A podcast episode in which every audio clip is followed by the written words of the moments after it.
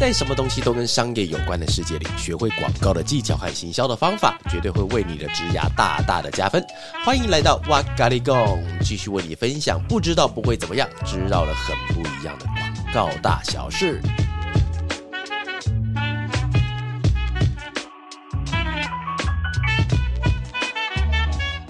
Hello，大家好，欢迎又来到哇嘎哩贡，我是娃娃。今天跟大家聊一个话题，叫做如何用广告去学广告。好，那我们一般人在想广告创意的时候，那我们脑中会需要非常多的知识和资料的来源去应付不断产生的创意需求，还有工作。但老实说，只要是人，我们都会有打起的时候，哈，都会有干涸的时候。那当脑中的创意能量不够的时候，那我们可以做的可能就是干嘛？去翻阅一些资料啊，询问同事，甚至是找得奖的广告年鉴去巴拉巴拉巴拉巴拉，一直把它从头翻到尾，翻个十八遍。但我今天想要跟大家分享另外一个。方法是一个无时无刻它就在我们的身边，但通常它一定会被低估，甚至是完全忘记它的存在的一种方法。而且这个方法的来源数量基本上是源源不绝的，就是去学习现在正在线上的广告，也就是现在你打开那个 TV，打开 television，在每一台播的广告，我们要跟大家分享如何去看一下这个线上的广告，也就是我们常常听到的拆解广告的方法。今天借这个机会来跟大家分享一下我平常看广告还有拆解的方式吧。要拆解一个广告，总共我帮大家分成是六个重点哈。第一个重点是这个品牌可能会遇到的现况。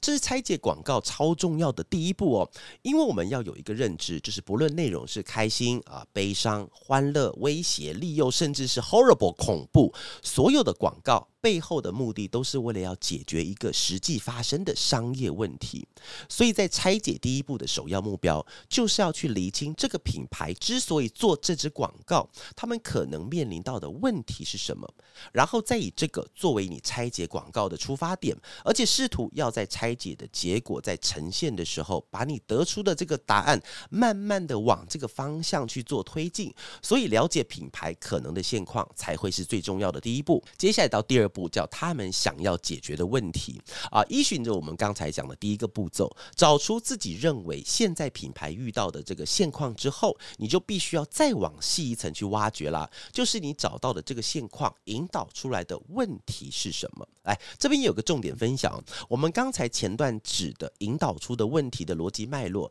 必须要和现况是完全吻合的哦。综合的来看，有点像是呃我们在想广告之前的广告策略所代表的那种逻辑前后关系。这边刚好也带出了另一个拆解广告的一个重点，在整个拆解的过程里面，有点像是那种柯南啊，有点像侦探在破案，运用搜集到的一点一滴的蛛丝马迹，去拼凑出一个具有逻辑的结果。所以在这个步骤中找。出的这个逻辑结果，就是这个广告想要解决的问题的核心概念。第三个点是竞争品牌的了解和调查，这个点在试着要拆解案例的时候，很多人都有可能会忽略掉。之所以要了解你的竞品，是因为我们现在做的那个事情是试图去拆解一个已经做完的广告案例，所以这个广告案例是真实存在于这个广告世界的哦。所以我们等于是用结果去推导出原因，导果为因。所以在拆解的过程中，我们就更需要知道他们是为什么要这么做。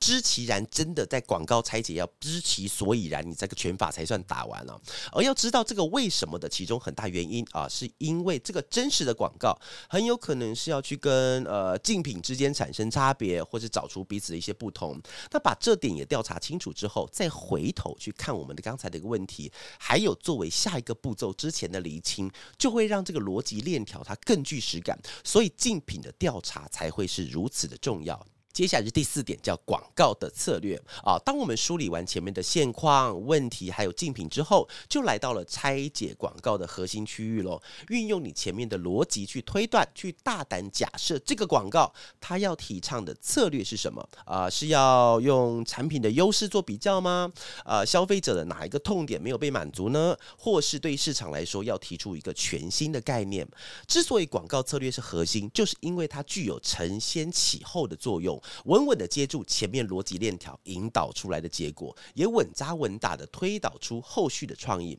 所以我非常非常的推荐各位哦，在这个步骤里面可以尽量去练习，小心翼翼的，或是胆大妄为的，不论是哪种做法，只要能够符合你在前面几个步骤里面逻辑链条推导出来的结果，都可以往这个方向去做思考。接下来第五个叫做执行的手法，这点的拆解步骤，我觉得非常的有意思哦，因为我们要先设想。一个广告能够完成上线，至少需要三方甚至以上的人的协助才有可能完成哦。可能要有谁？要有客户啊，要有代理商，要有制作商才能够完成。所以去拆解这支广告想要解决的问题还有策略，他们决定使用的手法的这件事情就会非常的有意思。因为在这些专家的认知还有调查里面，他们认为这个手法是最能够完整传递或是解决他们遇到的现况的这个问题的。所以表现手法。法的这一点，认真的说起来的话，是最有参考价值的一个重点，也是我们往后运用在自己的案例的时候，可以去认真拿捏的一个参考核心。